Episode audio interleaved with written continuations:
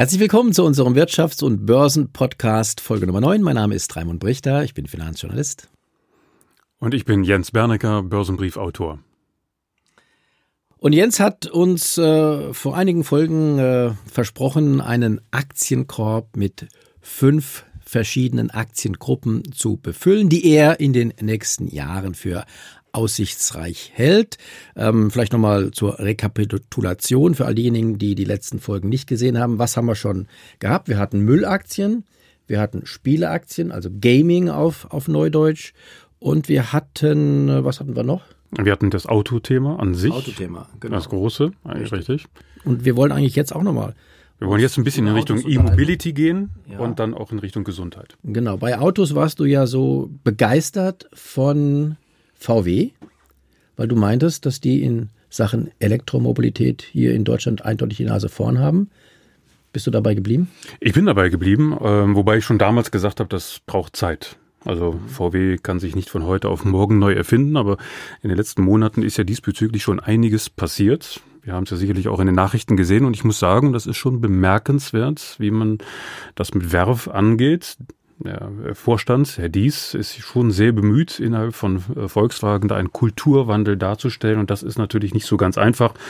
Ich sage jetzt mal bei VW, nach bis äh, vor noch wenigen Jahren war man da ja extremst überzeugt, ähm, dass die Zukunft ausschließlich im Verbrennungsmotor liegt. Und der Wandel, der da jetzt stattfindet, der hat begonnen. Aber es steht natürlich auch mit der Politik und auch mit der Bevölkerung, ob das Thema Elektromobilität marktreif ist, massentauglich ist und ob insbesondere der Bundesbürger bereit ist, in dieses Thema einzusteigen, ja oder nein. Ist denn das Thema Elektromobilität aus deiner Sicht auf ähm, die Frage Autos ähm, oder ja oder nein zu beschränken? Eigentlich gehört doch zur Elektromobilität viel, viel mehr.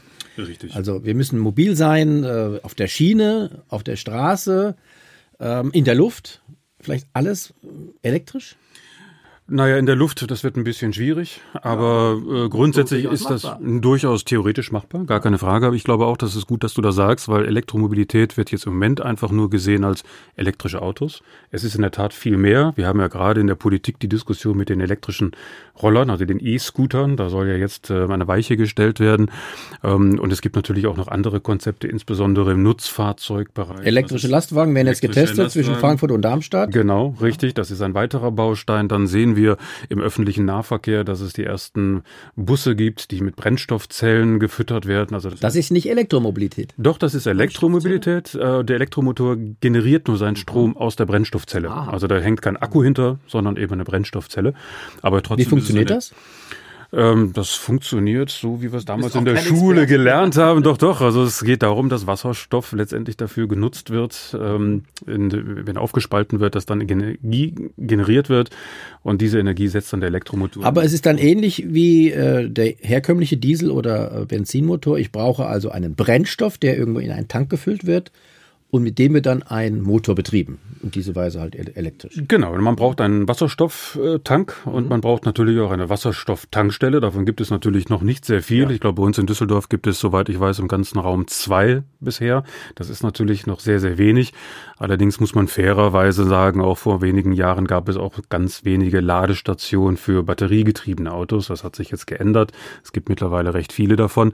Aber das ist ja nur eine Frage der Investition. Grundsätzlich geht es erstmal die Entscheidung, wollen wir bzw. will die Industrie und die Politik in diesem Bereich investieren, ja oder nein? Entscheidend ist ja, ich glaube, es muss letztendlich dann ein Konzept die Oberhand behalten. Entweder Elektro mit eben Stromtankstellen oder Wasserstoff mit Wasserstofftankstellen oder meinst du, es beides kann nebeneinander bestehen? Ich glaube, es kann beides nebeneinander bestehen, aber dann unterschiedlich angewendet. Also im Nutzfahrzeugbereich zum Beispiel, wenn wir jetzt von LKWs mhm. oder Bussen sprechen, dann glaube ich nicht, dass die Batterietechnologie sich jetzt mittelfristig durchsetzen kann, weil wenn nehmen wir mal einen LKW, der hat 40 Tonnen um diese 40 Tonnen über Langstrecke zu bewegen, müsstest du eine Batterie haben, die selber schon ungefähr 10 Tonnen wiegt. Oder Oberleitung. Oder Oberleitung, was, was ja getestet so, wird was gerade. gerade getestet wird. Das gilt aber dann nur für, erstmal nur für Hybrid. Ja, das heißt, ja. die LKWs jetzt auf dieser Teststrecke, die laden dann auf diesen 5 Kilometern ihre Akkus auf und dann fahren sie äh, normal äh, unter Hybrid weiter. Aber wenn man einen rein elektrischen LKW haben wollte, dann ist eine Batterie ziemlich ineffizient, weil sie selber zu schwer ist. Viel zu groß. Viel zu groß, genau. Und dafür ist der Wasserstoff, also der, die Brennstoffzelle schon geeignet. Ja, das sehen wir jetzt zum Beispiel auch oft ähm, an den Messen für Baumaschinen. Da kommt das schon zum Tragen.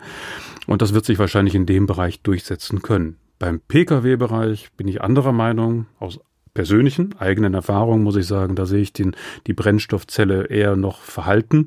Da ist die, die Entwicklung äh, in Sachen batteriegetriebene Mobilität sehr viel weiter. Und äh, da gibt es auch schon eine Infrastruktur, die beständig wächst. Ich bin selber immer überrascht, wenn ich unterwegs bin, wie oft Ladestationen. Du fährst Tesla, muss man dazu sagen? Genau, ich fahre seit zwei Jahren einen Tesla und ich muss auch sagen, ich war ja früher extremster Skeptiker, was die Elektromobilität betrifft. Ich habe mich immer für den letzten Mohikaner gehalten, ähm, der noch den äh, Verbrennungsmotor einsetzt. Aber ich bin einmal ein Tesla gefahren und da war meine Meinung äh, geändert und ich stelle fest, es geht und es wird von Quartal zu Quartal immer besser, nicht schlechter. Inwiefern besser? Die Ladeinfrastruktur ja. wird kontinuierlich besser. Ich fahre ja auch viel Langstrecke. Ich fahre also nicht nur im Düsseldorfer Raum, sondern eben auch nach Zürich oder auch mal nach München, Hamburg oder auch Berlin. Und ähm, da ist das überhaupt gar kein Problem. Also diese ganze Reichweitendiskussion kann ich gar nicht so richtig nachvollziehen, weil eigentlich gibt es so viel Strom überall, an dem man sich bedienen kann, dass es mir, ich habe jetzt mittlerweile 80.000 Kilometer bin ich mit dem Auto gefahren und ich hatte noch nie eine Situation, wo ich mir irgendwie mal Sorgen gemacht habe, dass ich liegen bleibe. Also in der Praxis geht es und ich glaube, man muss einfach nur mal den Mut haben, es zu probieren. Man mu muss aber schon ein bisschen umdenken. Man muss immer äh, gerade Stillstandszeiten nutzen wahrscheinlich, um das Auto aufzuladen. Ja, Was man ja beim normalen Benziner nicht braucht. Da genau, geht man an die Tankstelle, so, fünf Minuten und fertig. Genau, eigentlich ist es so, dass du permanent lädst. Ja. Also wenn ich jetzt zum Beispiel jetzt hier im Studio äh, bin, dann habe ich natürlich draußen einen Parkplatz gefunden, wo eine Ladestation ist und dann hole ich mir jetzt ein paar Kilometer ähm, Reichweite äh, hinzu, während wir jetzt hier sprechen. Und das ist eben das Umdenken. Wenn du parkst, parkst du wenn es geht, an einer Ladestation und bist eigentlich permanent am Tanken. Und das kennt man natürlich von den Verbrennern nicht. Da tankt man immer dann, wenn die Anzeige sagt, genau. ist leer. Hier tankt man immer, wenn die Zeit dafür da ist. Genau, richtig. Und die Frage ist aber auch, wo kann man tanken? Und das ist ja, wenn man, wenn man das auch massentauglich jetzt machen will, müsste man doch an jeder Straßenecke quasi Zapfsäulen haben, wo man parkt, dass man da auch tatsächlich tanken kann. Auch gerade äh, das beste, die beste Tankmöglichkeit ist ja nachts, wenn man schläft, dann kann das Auto vollgeladen werden. Nicht jeder hat jetzt ein eigenes Haus, wo er eine Garage hat, wo er so eine Zapfstation haben kann. Nehmen wir an in einem Hochhaus oder in einem normalen Mietshaus da ist das schon richtig schwierig. Mm, gar nicht so, weil ich bin einer von den Betroffenen. Ich habe zu Hause keine Ladestation. Also ich bin Auch tatsächlich. Nicht, da wo du äh, wohnst, keine Ladestation. Ich habe, äh, ich wohne zur Miete in einer Wohnung und in der Tiefgarage gibt es keine Ladeinfrastruktur. Das ist einfach damals beim Bau noch kein Thema gewesen. Das heißt, ich bin einer von denjenigen, die eher benachteiligt sind. Mhm. Ich hole mir meinen Strom also immer, wenn ich unterwegs bin. Und trotzdem reicht es. Und trotzdem habe ich bisher noch nie eine Situation gehabt, wo ich gesagt habe, das ist jetzt doof, dass ich jetzt ein E-Mobil habe und kein Verbrenner. Also das Umdenken geht. Es ist einfach eine Frage von Gewohnheit. So. Und wenn man sich einmal umgestellt hat, dann ist das eigentlich. Auch auf die Gefallen, dass wir jetzt äh, ein bisschen zu viel Werbung für Tesla oder Elektroautos Genau. Ähm, trotzdem nochmal äh, noch die Frage, äh, man spart ja auch an anderer Stelle dadurch, zum Beispiel bei Inspektionen oder sowas, die sind ja kaum noch nötig. Ja, das ist also das, was mich am meisten beeindruckt hat. Ähm, ich hatte früher einen deutschen Hersteller und äh, da muss man ja regelmäßig alle 15.000, 20.000 Kilometer zur Inspektion und dann kriegt man seine Abrechnung und äh, da weiß man gar nicht so richtig, was man da bezahlt hat. Da werden irgendwelche Flüssigkeiten ausgetauscht, irgendwelche Filter und und irgendwas wird eingestellt und dann ruckzuck ist man dann eben mal 1000, 1500 oder mehr Euro los und man weiß nicht wofür. Äh, in meinem Auto habe ich wie gesagt 80.000 runter und ich habe heute das erste Mal bin ich in einer Werkstatt bei Tesla, ähm, aber nur weil die Winterreifen auf Sommerreifen gewechselt werden. Und ähm, bisher habe ich das immer selber gemacht. Und das ist in der Tat schon eine Frage der die, die geht schon ins Geld. Aber das ist auch ein wichtiger Punkt. Äh, und wenn man verstehen will, warum sich das Elektroauto hier so langsam durchsetzt, ist das möglicherweise einer der Gründe dafür. Denn die Autoindustrie und alles, was da dranhängt, die ganzen Werkstätten, ähm, die müssen sich ja dann völlig neu äh, platzieren. Die müssen sich positionieren. Was machen die dann? Ja, das, sie müssen sich natürlich auch neu erfinden. Das haben wir ja hier auch schon mal diskutiert. Derjenige, der wird in Zukunft überleben, der sich neu erfindet. Wenn ich jetzt ein, eine Werkstatt hätte, ein Werkstattbesitzer wär, wäre, dann würde ich mich sofort darauf spezialisieren, dem Elektrofahrer Zusatzdienste anzubieten. Das kann alles Mögliche sein. Ja, das kann zum Beispiel sein, indem ich mir überlege, mobile Ladestationen bereitzustellen. Ich könnte ja mir auch ein, ein, äh, ein, ein, ein Auto oder einen kleinen LKW oder einen Lieferwagen bereitstellen mit, einem, mit einer Lademöglichkeit für diejenigen, die liegen geblieben sind oder die Angst haben, dass sie am nächsten Tag nicht zur Arbeit kommen, dass man dann rausfährt, man lädt eben die Batterie im Schnellverfahren und bietet Leistungen an. Und damit ich das Verlustgeschäft auf der Verbrennerseite kompensiere, da gibt es natürlich den Bedarf, klar, des Umdenkens. Okay, Frage. jetzt aber Butter bei die Fische. Ja. Ähm, Elektromobilität, Anlegerthema, da muss man ja auch anlegen. In welche Aktien? VW hattest du schon mal genannt. Tesla fährst du, aber das ist eine Aktie, die ist ja sehr volatil, um es im Fachjargon zu sagen, auch sehr riskant. Da geht es hoch und runter. Sie machen ja auch noch zum Großteil Verluste. Was sind deine Favoriten? Ich weiß, dass du jetzt gerade Tesla jetzt auf dem Kicker hattest, aber ich bin drauf und dran, Tesla noch mal zu kaufen, gerade weil sie jetzt wieder günstig Die Aktie zu kaufen, nicht ja, nur das Auto zu fahren. Nicht nur die Autos, sondern auch die Aktie. Das hat einen ganz bestimmten Grund. Erstmal haben wir gesehen, dass tatsächlich Tesla in der letzten Zeit in den Negativschlagzeilen gewesen ist, nicht nur wegen den Zahlen, die so ein bisschen verhalten Sondern wegen des Chefs auch, Elon Musk. Elon Musk, der da rumtwittert und sich nicht im Zaum halten kann. Ähm, aber das kann man hinnehmen. Nein, es gibt einen anderen Grund, warum wir bei Tesla jetzt ein bisschen positiver denken. Die fangen an. Wir heißt wer? Also ich und mein Team. Okay. Muss ich an der Stelle sagen. Nein, Tesla fängt jetzt an, auch Chips herzustellen. Also das ist ein Thema, was viele noch nicht begreifen. Tesla wird generell einfach nur als Autohersteller gesehen. Das sind sie aber nicht. Sie sind auch Autohersteller, sie sind aber auch Versorger. Ja, sie stellen also zum Beispiel Batterien auch für Häuser parat. Batterien, das ist. In Australien ja. stellen sie auch Batterielandschaften für Kleinstädte parat.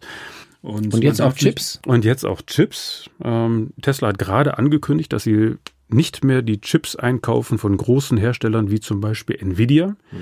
Die entwickeln jetzt ihre Chips selber, die maßgeschneidert sind auf die Bedürfnisse von Tesla, damit das autonome Fahren aber auch das Chip-Geschäft ist ja sehr volatiles, sehr konjunkturabhängig. Äh, wenn die sich jetzt da auch noch drin tummeln, ist das jetzt wirklich, äh, spricht das für die Aktie?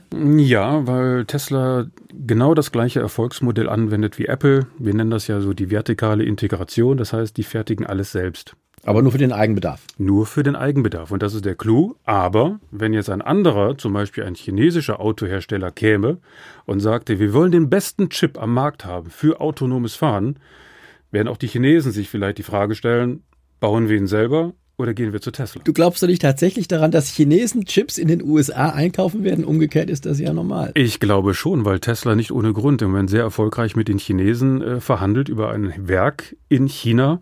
Und jetzt kennen wir die Chinesen von unserem letzten Podcast. Das ist immer ein Geben und Nehmen. Also insofern glaube ich schon daran, dass die Chinesen sagen, pass auf, du darfst dein Werk hier in China bauen. Im Gegenzug hätten wir gerne deine Chips. Im Zweifelsfalle baust du die Chips auch in China dann. Im Zweifelsfall auch. Das ist dem Elon Musk dann wahrscheinlich aber auch egal. Mhm. Hauptsache, es dient der Marke Tesla. Und damit ist Tesla weiterhin ein Schritt weiter als alle anderen, weil sie sind autark. Sie machen alles selber. Bis hin zur Ladeinfrastruktur. Und das ist etwas, wo die anderen Automobilhersteller noch sehr, sehr viel Nachholbedarf haben und sind angewiesen auf Kooperationen. VW zum Beispiel arbeitet ja eng mit Energy zusammen wegen der Ladeinfrastruktur. Da geht es um Kooperationen. Das ist immer schwieriger umzusetzen, gerade in Wachstumsphasen, als wenn man es alleine macht. Also ich glaube, das Erfolgskonzept von Tesla ist nicht so sehr die Frage, ist das Auto gut oder schlecht, sondern ist das Konzept gut oder schlecht. Und da nehme ich immer Apple als Beispiel. Also in Sachen E-Mobilität ist deine Aktie aber die Tesla-Aktie. Du glaubst doch, dass die überleben werden, dass Definitiv. sie dass sie definitiv, dass sie auch mal Gewinne machen werden, was ja bisher noch nicht der Fall ist, zumindest nicht nachhaltig mal in einem Quartal, mal fällt ja, mal was ab. Stimmt. Aber ähm, es wurde auch teilweise über ihre mögliche Pleite spekuliert, ähm, dass sie dann vielleicht irgendwann mal aufgekauft werden. Ja, das, das kann natürlich ist, schon sein, aber im Moment machen sie weniger, äh, verdienen sie weniger, weil sie die Umstellung haben vom Premium also Model S war ja bisher mal Premium, jetzt haben sie das Model 3. Davon sieht man übrigens in Düsseldorf eine ganze Menge. Ich habe noch sagen. keines gesehen, ehrlich gesagt. Nein? In, in Düsseldorf sehe ich da mittlerweile schon also Dutzende mhm. rumfahren. Das hat mich schon sehr erstaunt. Und das, das ist natürlich immer so, wenn man von einem hochpreisigen Pro, äh, Produkt umsteigt auf ein Volumenmodell, dann verliert man erstmal Geld. Das ist normal. Bis eben so viel Stückzahlen verkauft worden sind, dass es sich wieder rechnet. Wobei ja auch gesagt wird, so billig sind die ja gar nicht. Äh, die fangen ja auch so mit 40.000 äh, Euro erst an.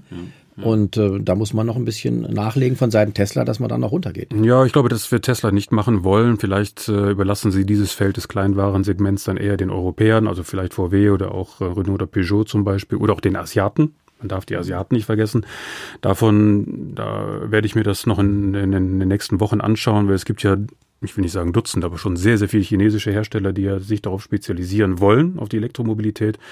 Und an dem Punkt sage ich einfach mal, erinnern wir uns, was die Japaner mit unseren Kleinwagen angestellt haben, nachdem der Golf sozusagen erfunden wurde. Die haben mehr oder weniger den Kleinwagenbereich im, im Verbrennerbereich aufgerollt, global. Und ich glaube, die Chinesen werden das gleiche in der E-Mobilität tun. Okay, E-Mobilität ist für dich gleich Tesla. Das ist äh, zumindest die wichtigste Aktie, die du uns hier nahelegen möchtest, empfehlen möchtest. Gut, das war's für heute und für diesen Podcast. Ich freue mich schon auf den nächsten.